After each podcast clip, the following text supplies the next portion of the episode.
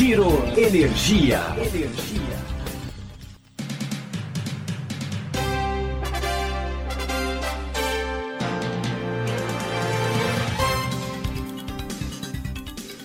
Olá, esse é o Giro Energia, o podcast sobre o setor de energia, patrocinado e desenvolvido pela Econ Energia. Eu sou Roberto Rockman, jornalista que cobre esse setor há duas décadas.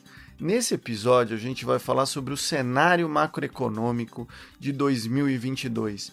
É hora das empresas desenharem um orçamento para 2022.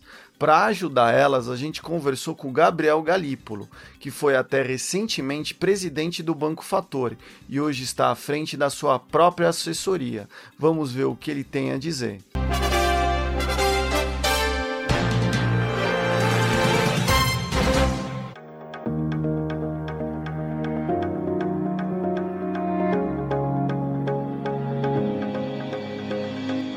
Que, que você enxerga esses últimos meses agora do ano, Gabriel? A gente vai ter o quê? Uma, uma, um, uma velocidade um pouco mais lenta da retomada que a gente tem tido desde o início do ano, do primeiro semestre. Como que a gente vai iniciar 2022 na tua visão? Cara, eu acho que o ponto principal é, que a gente tem que estar atento é o tapering nos Estados Unidos, né? E só para deixar claro para todo mundo o que é o tapering, é esse anúncio que o Fed, o Banco Central americano, vem é, ameaçando, vamos dizer assim, já há algum tempo, de reduzir a intensidade daquilo que a gente conhece como quantitative easing, que é esse processo de flexibilização da política monetária norte-americana, que envolve inclusive a aquisição de uma série de ativos do mercado financeiro para suprir o mercado com liquidez né, de, de adquirindo ativos e botando dinheiro no mercado.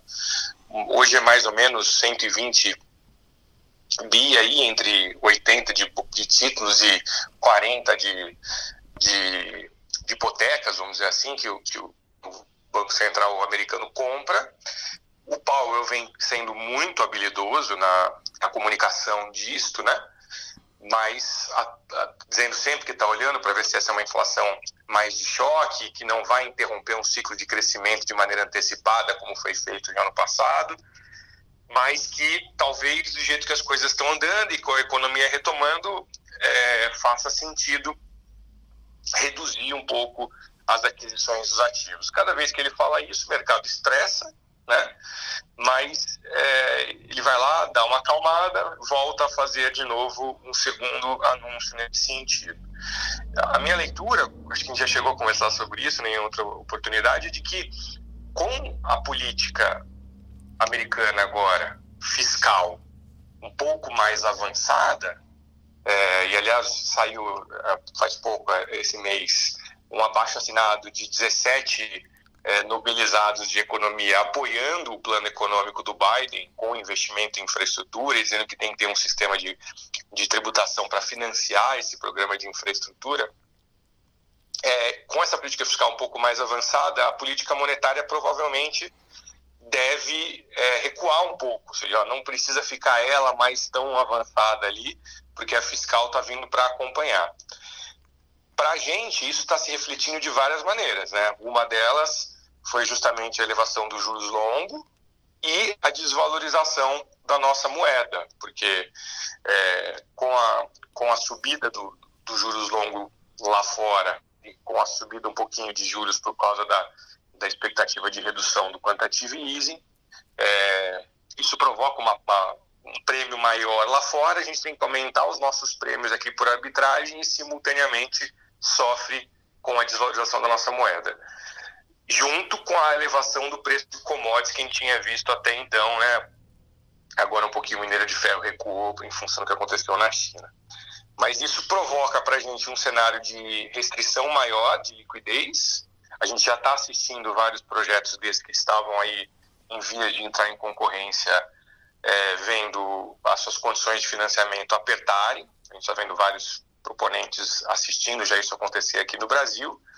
E um cenário de, de, juros de curto prazo tentando acompanhar para justamente conter a desvalorização do câmbio aqui no Brasil, que está batendo na inflação, como a gente está vendo. Então eu vejo um cenário mais difícil para a gente, é, em função dessa mudança do cenário financeiro internacional, que junto a esse processo todo que eu comentei da China, da, desculpa, dos Estados Unidos, vai ter a China com um cenário de quem está querendo fazer um pouco de, um, de uma arrumação da casa ali, né? Esse processo de crescimento ao longo dos últimos 20 anos gerou algumas distorções sociais que parece que é, o governo chinês pretende é, utilizar alguns movimentos aqui para fazer alguns ajustes, o que também pode significar algum tipo de ritmo de crescimento não tão acelerado como a gente viu antes. É, então eu, eu vejo um, um cenário de, de, restrição de liquidez um pouco maior e um, talvez compensado por ativos mais baratos no Brasil em função da desvalorização cambial. Mas é, eu não vejo um cenário mais fácil do que estava antes. Era, a gente estava com juros de dois, era muito é, os juros mais baixos da história. Isso durou pouco, a gente já está vendo voltar de novo os juros mais elevados e ficar difícil para ativos que dão um outro tipo de rentabilidade a concorrência com esses juros que estão subindo. Como é que você vê esses juros em 2022, Gabriel? E você acha o que? Isso, você estava falando que tem alguns projetos que já começaram a ficar um pouco mais apertados. Para 2022, como é que você vê a questão do juro e como é que você vê o mercado de capitais? Ou seja, os investidores vão buscar um retorno maior, vão querer um prêmio maior? Vamos olhar, assim, você está olhando para os projetos que estão saindo ali, falando de, ta de taxas internas de retorno que estão ali beirando 8, a gente vai ter alguns casos 8,5, 8,75, alguns casos abaixo de 8, né? É, real, né? Você está falando hoje que o governo está se financiando para 10 anos com uma taxa nominal de 11, tudo bem que está falando uma real e outra nominal, mas mesmo assim, você imaginar que a meta de inflação é, do Brasil está abaixo de 4, né? é, é, muito difícil você imaginar que é, alguém vai emprestar dinheiro para infraestrutura abaixo de PCA mais 8, abaixo de PCA mais 8,5, vamos dizer assim. Isso para um ativo bom, um ativo é, que já tem receita, para um bom, um bom, bom tomador, vamos dizer assim. Então, você vai fazer arbitragem negativa de taxa de juros. Se você captar acima de IPCA mais 8 para aplicar num projeto que é que, que tá, tá dando IPCA mais 8, você vai fazer arbitragem negativa. Então, eu acho que essa elevação dos juros no Brasil vem aumentando o custo de oportunidade de você financiar um projeto que tem pouca liquidez, é intensivo em capital e de longo prazo de maturação. Né? Eu comparei essas duas taxas do Brasil, um título público brasileiro com, com um ativo de infraestrutura, mas do ponto de vista de risco eles são absolutamente incomparáveis. Né? Um título público tem liquidez imediata, é, paga juros semestrais, é, risco é, é, livre de risco por definição, né? A infraestrutura você tem, é impossível você sair, você tem todas as dificuldades regulatórias que você tem, né? É impossível que uma, uma expressão que eu exagerei de propósito, mas dadas todas as dificuldades regulatórias que você tem de conseguir fazer um M&A é, no, no, processo de infraestrutura, é, quanto tempo você demora para conseguir ter o seu dinheiro de volta, quanto tempo você demora para começar a ter resultados, todos os riscos envolvendo a implementação, envolvendo a operação. Então, é, eu realmente me preocupo, porque a gente, durante um tempo, ficou discutindo quais eram os caminhos para a gente conseguir encontrar uma nova matriz de financiamento para os projetos de infraestrutura. A gente viu as debêntures de infraestrutura entrarem muito numa substituição de projetos que já estavam rodando, que já tinham algum tipo de, de receita receita conhecida, já tinham passado aquilo que a gente chama de risco de completion, coisas desse tipo, né? É, mas pouco para projetos Greenfield mesmo, né? A gente teve pouco disso no, nos anos recentes. Agora, acho que, inclusive, para isso vai ficando cada vez mais difícil, porque você está tá subindo o prêmio para outras coisas. Então, me preocupa que a gente consiga encontrar uma, uma linha, vamos dizer assim, de financiamento para projetos de infraestrutura, em especial os greenfields, né? Em especial os greenfields. Como é que você vê a questão dos bancos públicos? Desde 2017 a gente teve mudança na concessão de crédito dos bancos públicos. O BNDES já começou a alterar o seu financiamento, até é, com uma redução importante da TJLP, com uma é, ideia de fazer uma equalização com taxa de mercado. A gente pode ver um retorno é, do, dos bancos públicos, Gabriel, nesse cenário que você traça? Eu acho que seria essencial, meu cara, assim, não precisa ser necessariamente nos moldes que estavam colocados antes, né? Acho que existem soluções para os bancos públicos conseguirem provocar algum tipo de crowding do, do mercado de capitais, é, fazer um processo de assumir mais riscos e, e, e, fazer um processo pedagógico com o mercado de capitais para eles conseguirem entrar. Mas até agora, toda a mudança de TJLP que aconteceu nos últimos anos não foi um problema, porque a taxa de juros de, de mercado migrou para a taxa de juros do BNDES. Né? A convergência ocorreu porque a taxa Selic caiu e porque as taxas de juros de longo prazo fecharam. Né?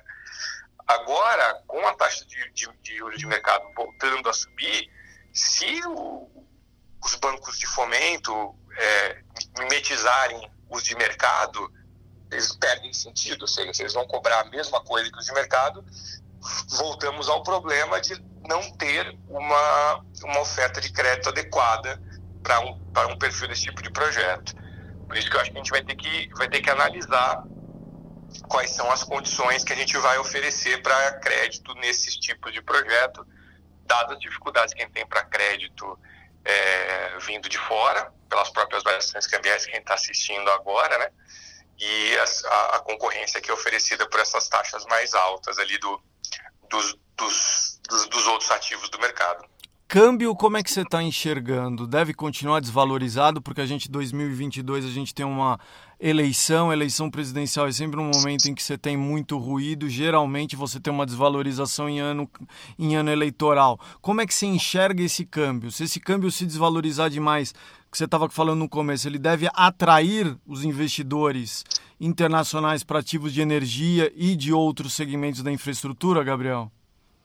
Então, eu acho que é importante a gente olhar o cenário local, nacional, por causa da eleição, mas é importante a gente lembrar que nós somos tomadores de preço quando se trata de câmbio. E esse câmbio é, ele, é, ele acelera muito mais agora na questão de um novo patamar e desvalorização por causa desse cenário internacional que eu comentei.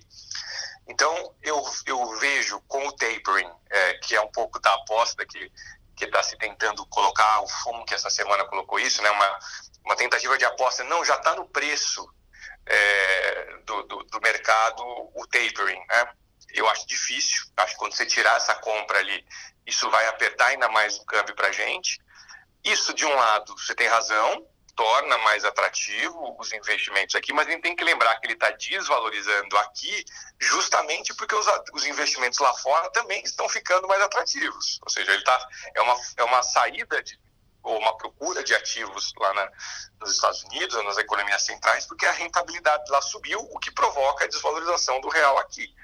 Então a gente precisa entender que a gente vai se transformar mais competitivo, mas simultaneamente o que está aumentando isso, a nossa competição aqui, é o aumento de competitividade lá fora. A nossa concorrência lá fora também não vai ser simples, especialmente no setor de infraestrutura, ocorrendo o programa de investimento que está se anunciando lá fora. A gente tem uma, uma um mecanismo aqui que, que pode gerar um espaço para a gente, que é a inflação este ano, como ela vai ser muito alta, e o teto de gastos é corrigido pela inflação, isso vai criar um espaço na despesa, né? Ou seja, ele é corrigido pela inflação do ano passado, então ele cria um espaço na despesa primária no ano que vem. Precisa ver se, se, se esse espaço vai ser utilizado é, e de que jeito vai ser utilizado, né? Com que finalidade que ele vai ser utilizado. Então, o, o meu cenário é um cenário de, de um pouco mais de diversidade para o Brasil em função de juros lá fora subindo, em função da nossa moeda desvalorizando, e juros aqui em cima, aqui dentro subindo, para tentar segurar a desvalorização da moeda e segurar um pouquinho a inflação, mas numa economia que não, que não, não, não, não deveria estar subindo juros quando eu olho para a atividade econômica. E sobre uma lógica de que eu quero puxar crescimento via infraestrutura, mas que puxar investimento via infraestrutura não significa simplesmente ter via moeda mais barata ativos para serem adquiridos por fusões e aquisições no Brasil. Porque trocar a titularidade patrimonial de um cara para outro não gera capacidade nova produtiva, não gera crescimento é, por, é, por si só. Né? O que a gente precisa mesmo é ampliar a infraestrutura disponível, é realizar novos investimentos. E aí passa toda essa conversa nossa aqui de bancos públicos, de quem é que vai investir, de como é que a gente vai ter um cenário de condições mais favoráveis para isso. Como é que você está enxergando uma outra variável que surgiu há pouco, que é a questão da crise de energia e da crise hídrica? É, podemos ter um impacto tanto em crescimento quanto em inflação, porque operar um sistema no limite, colocando térmicas, vai exigir custos mais elevados. Isso preocupa tanto na questão de abastecimento quanto de preço?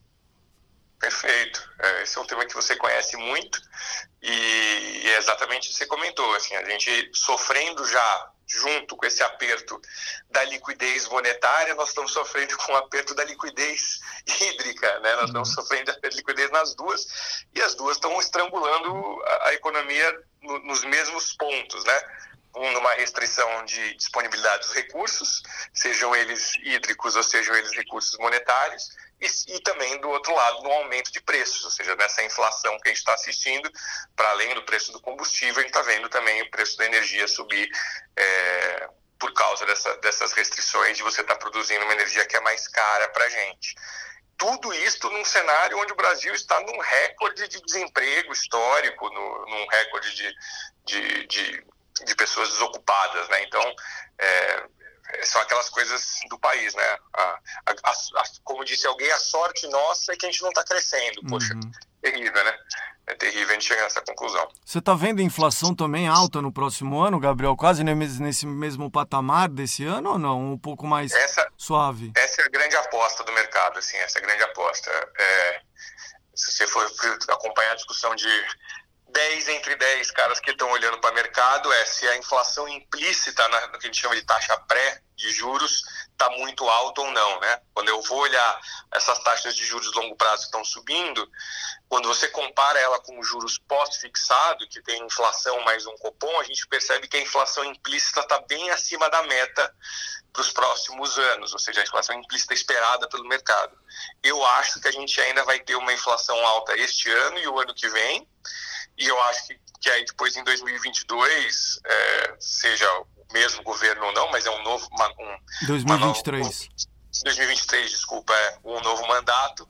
É, você, você vai ter que ter um ajuste mais pesado ali para tentar fazer esse freio de arrumação. Eu acho que você tem ainda apesar de não ser uma inflação decorrente de demanda, você vai ter esse processo desse dessa choque acumulado de preços que a gente está assistindo, decorrente do câmbio, decorrente das questões internas que você comentou, que eu acho que vão se estender os efeitos até o ano que vem ainda. Bem, pelo que a gente pôde ouvir, o Gabriel pintou um cenário desafiador para o próximo ano da economia brasileira. A inflação deve permanecer alta e o câmbio desvalorizado.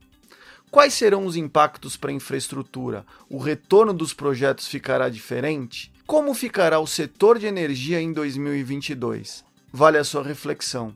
Esse foi o Giro Energia, o podcast sobre o setor de energia, patrocinado e desenvolvido pela Econ Energia. Até em breve.